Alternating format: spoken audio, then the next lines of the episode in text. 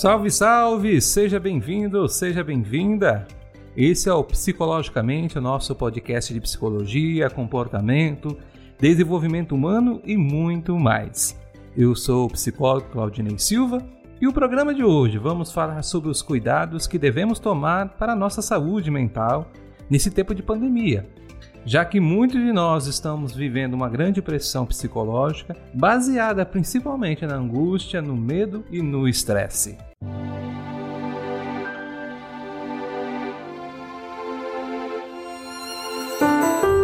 Todos nós estamos vivendo um momento ímpar em nossas vidas a pandemia de coronavírus.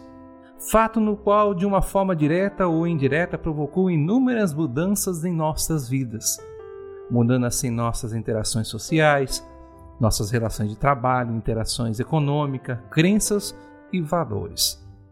Quando pensamos na pandemia, esta não se limitou a uma determinada região do planeta, a um determinado povo, a uma etnia. Todos estamos na mesma tempestade, porém em barcos diferentes. Pessoas com menor condição econômica, como também aqueles ditos do grupo de risco, estão mais suscetíveis a sofrerem com mais intensidades o efeito da pandemia. Portanto, devemos, em primeiro lugar, cultivar o sentimento de empatia para com todos aqueles que estão sofrendo em decorrência dessa pandemia não podemos construir nenhum tipo de estigma. Não devemos, de forma alguma, chamar as pessoas pela sua condição de saúde. Exemplo, o caso Covid. Aquele fulano teve Covid, aquele caso coronavírus. Temos que lembrar que são pessoas, que essas pessoas possuem sentimentos, possuem família e não podem ser restringidas a apenas um diagnóstico. Estas pessoas possuem a capacidade de se curarem. E como ficará suas vidas após essa doença, já que estão estigmatizadas? Como eu já disse, empatia. Lembre-se dessa palavra. Iremos falar muito sobre ela nesse podcast de hoje. Devemos também restringir um pouco o acesso a notícias nas quais nos podem causar ansiedade e estresse. E nos dias atuais está difícil pois praticamente todos os meios de comunicação só falam disso. E tem muita notícia falsa circulando por aí. Portanto, privilegie fontes confiáveis de informação. Busque essas notícias em intervalos regulares em sites confiáveis, como o site da Organização Mundial da Saúde ou em sites de autoridades locais, porque aí nós podemos fazer a diferença e separar o que é boato e o que é fato. E lembre-se que todos os fatos ajudam a minimizar o medo. Então, divulgue notícias boas, positivas, sendo elas de pequena ou grande expressão.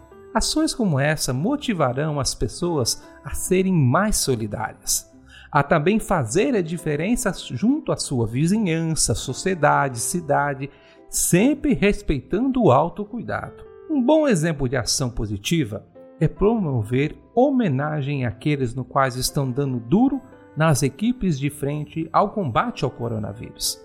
Estou falando de todos os profissionais de saúde e cuidadores, já que seu papel está sendo essencial para a contenção dessa pandemia.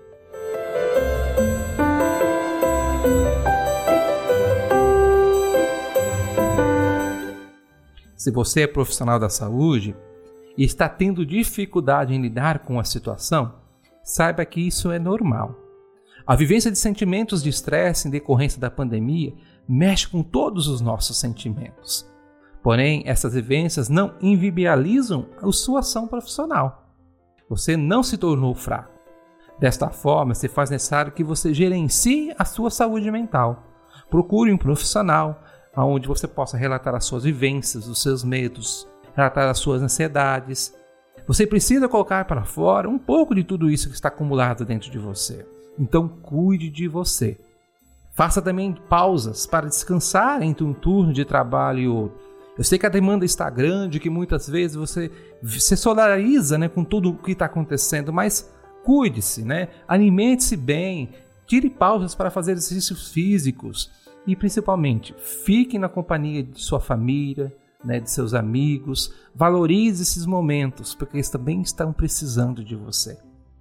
Vale ressaltar ainda que muitos de nós estão tendo comportamentos de fuga, como a inserção de altas doses de álcool ou ainda o uso do tabaco. Ações como essas não são indicadas. Na verdade, não existe uma receita pronta. Para os que têm alguma experiência, tente utilizar o que já deu certo no passado. Isso pode ser útil de novo. Você pode conseguir reduzir o estresse. Não estamos numa corrida. Essa é uma grande maratona.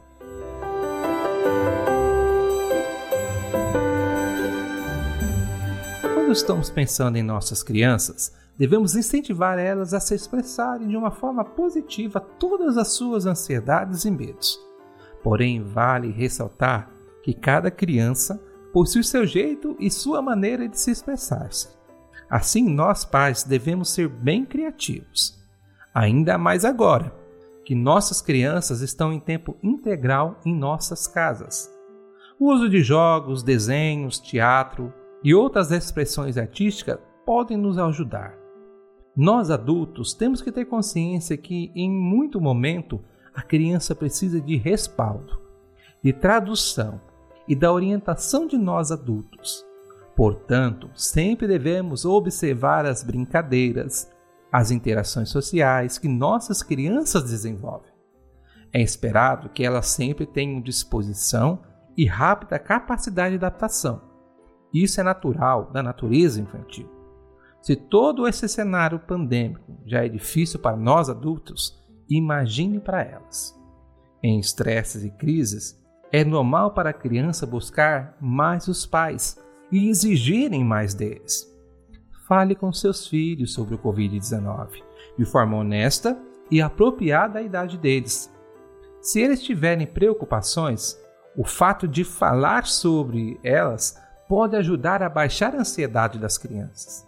Elas observam os pais, as emoções no ar e tiram daí seus mecanismos para lidar com as próprias emoções da melhor forma que eles conseguem. Portanto, evite promover a separação das crianças de seus pais. Caso há necessidade, privilegie familiares no quais elas têm capacidade de assegurar que ela seja bem cuidada. E certifique que durante o tempo de separação seja realizado no mínimo dois contatos ao dia, para que a criança tenha acesso com seus pais ou tutores, de preferência via chamada de vídeo ou outra forma apropriada à idade da criança.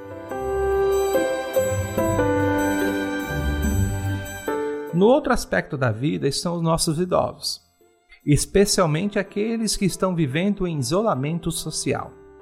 Eu fico imaginando o quanto está sendo difícil, já que muitos não possuem a capacidade de compreender tudo o que está acontecendo. Os idosos já vivem à sombra da finitude da morte, e cada segundo que estão reclusos, muitas vezes encarado como perda de vivências na quais não terão mais tempo para vivê-las. Assim, podemos verificar situações de estresse, raiva, agitamento psicomotor e diversas ansiedades. Portanto, devemos cultivar a paciência com nossos idosos e compreender que suas ações diárias, ditas como comum, são muito importantes para eles e que cabe a cada um de nós proporcionarmos novas ações na quais fomentem o sentimento de mais-valia, ou seja, que esses são necessários à nossa sobrevivência. Promovendo assim, teremos a oportunidade de fortalecer nossos laços com eles e, quem sabe, aprender muito com suas vivências.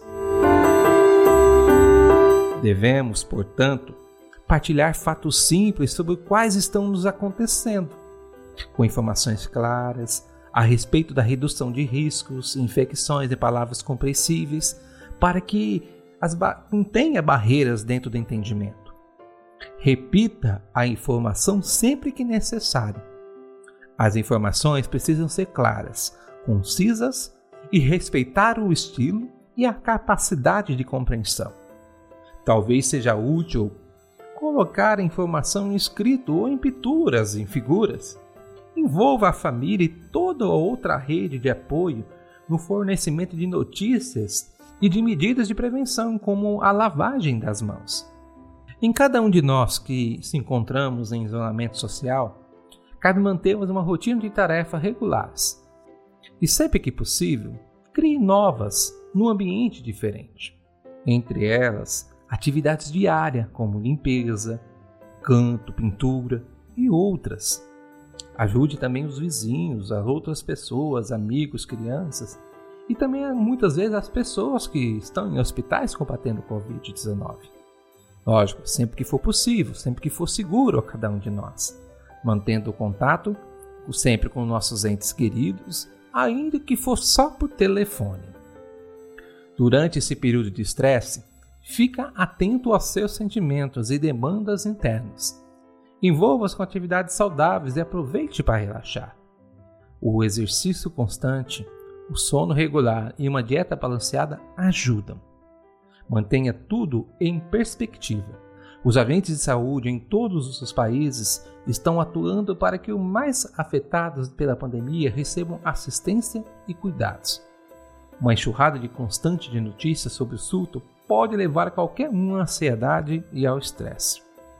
Siga as notícias confiáveis e evite os boatos, os fake news, que vão somente causar mais desconforto e desamor.